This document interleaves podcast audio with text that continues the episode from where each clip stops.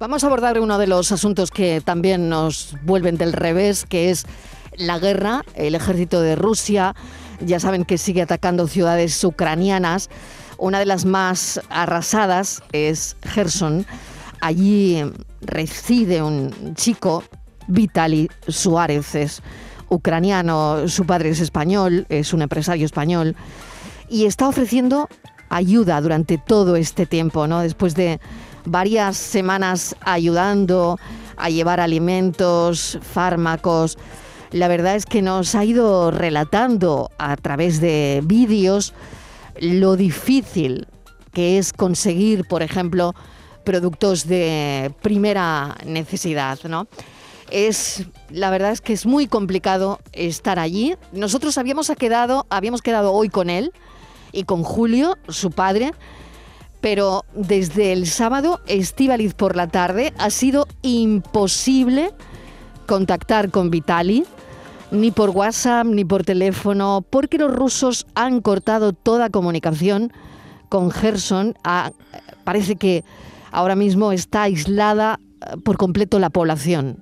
Sí, Marilo está aislada y vamos a hablar con él. No era fácil la comunicación. Llevábamos trabajando en esta comunicación desde hace días. No se iba a hacer por móvil, no se iba a hacer por WhatsApp, se iba a hacer a través de, un programa de, de ordenador.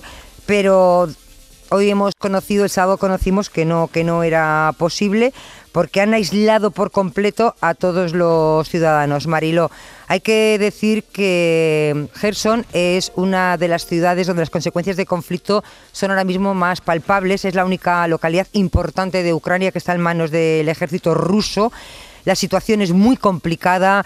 Dice que bueno, la gente tiene muchísimo miedo, no quiere salir de casa y en eso precisamente eh, se estaba encargando Vitali pues de acercar víveres, medicamentos a todas las personas, jubilados, personas mayores, niños, mujeres a toda la gente que tiene miedo a salir de la calle porque dice que hay muchísimos controles por parte de las fuerzas opresoras. Así que la situación es muy complicada y teníamos muchas esperanzas en hablar con él para que nos contara cómo se está viviendo por allí, pero fíjate, ojalá mm. Mm, puedan recuperar esa comunicación porque creo que ni su padre puede ponerse en contacto con él de ninguna de las maneras. Vamos a hablar con su padre que se llama Julio Suárez, es empresario en nuestro país y nos va a contar un poquito de bueno, esa historia y si finalmente ha podido contactar con su hijo. Julio, ¿qué tal? Bienvenido. Hola, muy buenas tardes. Gracias por la oportunidad de estar en vuestro programa. Gracias por acompañarnos, Julio. ¿Y qué sabe de Vitali? ¿Qué sabe de su hijo? Bueno, como eh, habéis comentado, eh, la última noticia que tuvimos de él fue el pasado sábado a eso de las dos de la tarde, que él nos ha enviado fotografías y vídeos de los repartos de comida y medicamentos que hizo algunas familias. Posteriormente, eh, ya a partir de las 3, 4 de la tarde, eh, no hubo más comunicación, no, no hubo forma. Yo intenté llamarlo directamente por teléfono, además de por WhatsApp, pero eh, luego posteriormente nos hemos enterado de que habían cortado las comunicaciones con los operadores ucranianos y que por lo tanto era imposible mm, tener eh, forma de poder hablar con él o con cualquiera que estuviera allí en, en Gerson. ¿Qué situación? Es una situación, desde luego, que, Julio, ¿había ocurrido eh, antes o es la primera vez que pierden el contacto? Sí, es la primera vez. Eh, él había estado en alguna oportunidad que por cuestión del toque de queda se tuvo que quedar en casa de alguna familia en la que fue a hacer el reparto por, por temas de distancia, pero eh, incomunicados eh, nunca han pasado más de, eh, digamos, cuatro horas sin que estuviéramos en contacto. Por tanto, la preocupación es creciente, claro. Total, además, o sea, en este momento sabemos por otras fuentes que en la ciudad hay mucho miedo. sí, en este momento también sabemos que la ciudad está tranquila, hubo manifestaciones el sábado, pero fueron, eh, fueron dispersadas eh, por los rusos y bueno, pues así está, está la situación en este momento. ¿Qué le cuenta el Julio? Porque además sabemos que hay mucha gente que ha venido a, este país y, y, que ha ayudado, ¿no? Hay historias muy emocionantes. No sé si quiere recordar alguna.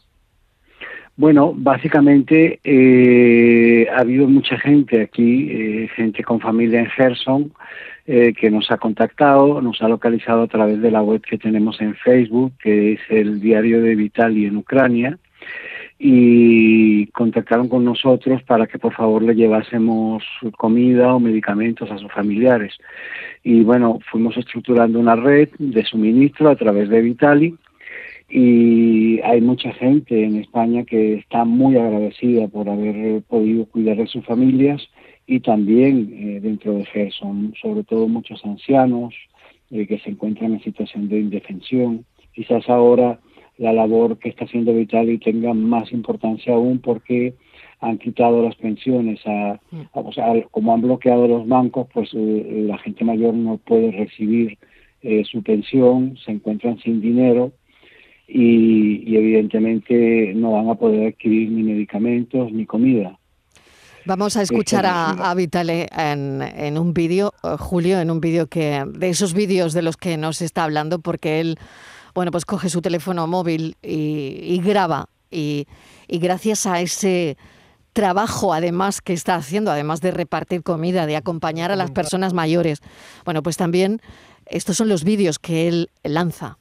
Ayer teníamos una manifestación, eh, libertad del Gerson, liberación del Gerson. Ayer teníamos, eh, bueno, nuestra fiesta porque en este día de ayer lo liberaron nuestra ciudad.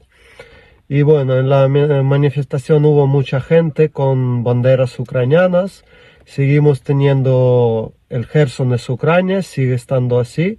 Gracias a toda gente que está aquí apoyando eh, su, su ciudad.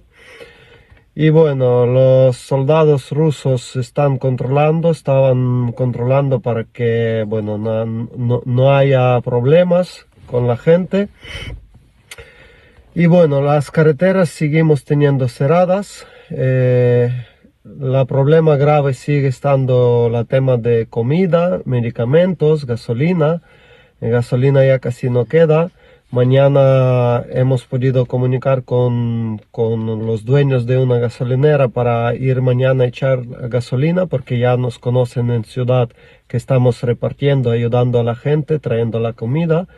Entonces nos dijeron que nos van a vender unos 100, 150 litros. Es para, digamos, tener un, una reserva, un depósito para no quedar parados, seguir repartiendo.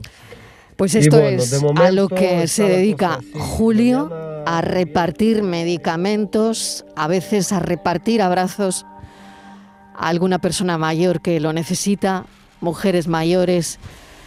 Claro, eh, Julio, eh, Vitali, em, me imagino que tiene doble nacionalidad, ¿no? Mm, porque, claro, es también español, ¿no? Sí, él tiene residencia en España, en realidad. Tiene residencia. Mm. Y mm, bueno, lo que quería preguntarle también es, em, claro, si él cuando decide marcharse o si él vivía aquí, decidió quedarse mm, en Gerson, eh, ¿cómo tomó esa decisión? Bueno, la situación es que nosotros tenemos empresa allí hace 12 años y eh, desde entonces yo he estado allí hasta 2019, cuando empezó el COVID eh, nos vinimos todos, Vital incluido, estuvimos residiendo durante más de un año en el puerto de la Cruz, en Tenerife. Eh, luego, pues cuando ya hubo posibilidad de viajar después del COVID, él regresó para hacerse cargo de la empresa y de la noche a la mañana pues eh, sorpresivamente sucedió este, este tema de la guerra, este tema de la ocupación rusa y ya fue imposible que él saliese. Luego él tuvo alguna oportunidad de salir, pero eh, visto que eh, había tanta gente necesitada allí, pues optó por quedarse y seguir ayudando a la gente. Hmm. Esta es la realidad. Pues esa es la realidad que, hay que agradecerle a Vital y esperemos que cuanto antes se puedan poner en contacto con él porque, mm, bueno, pues ya nos contaba Julio, incluso esta mañana nos llamaba para comentarnos que los rusos han cortado toda, toda comunicación con Gerson. Han aislado ahora mismo por completo a todos los ciudadanos y no hay comunicación posible, ni vía WhatsApp, ni teléfono, nada. Ahora mismo no saben nada de nadie. Estivaliz, no sé si quieres hablar con Julio. Adelante. Sí, hola Julio, buenas tardes. hola, buenas em, tardes. En algún momento durante estos días que la situación estaba poniéndote, se estaba poniendo tan complicada en Gerson, eh, Vitali mm, le dijo a usted en algún momento que tenía interés en regresar a España o no, o él estaba totalmente concienciado de que su momento ahora era estar allí y ayudar a los suyos. Sí, eh, nosotros hemos estado insistiendo de forma eh, paulatina en que, eh, bueno, pues tenía ya que, terminar con, con, lo que estaba haciendo y, venir porque la situación cada vez era de mayor riesgo. Sin embargo, él, digamos que se siente un poco comprometido o muy comprometido con, con la gente que está teniendo allí, lo llaman a diario, este, gente que necesita ayuda, gente que nos escribe desde que vive allí en Gerson y nos escribe por Facebook pidiendo alimentos, pidiendo ayuda y él bajo su responsabilidad tomó la opción de seguir eh, allí para poder seguir ayudando a esta gente. O sea que eh, no ha querido, eh, a pesar de tener la oportunidad, volver a España. Él dice, cuando esto acabe, pues ya regresaré a España.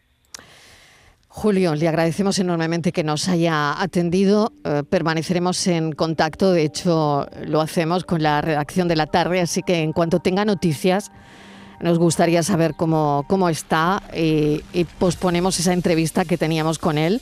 Ojalá muy prontito eh, sepamos que, está bien y que simplemente ha sido un problema de, de comunicación. Julio, mil gracias, le mando un abrazo enorme y muchísima suerte. Vale, muchísimas gracias a vosotros por Un saludo. tenerme en antena. Gracias. Que tengáis buena tarde. Igualmente.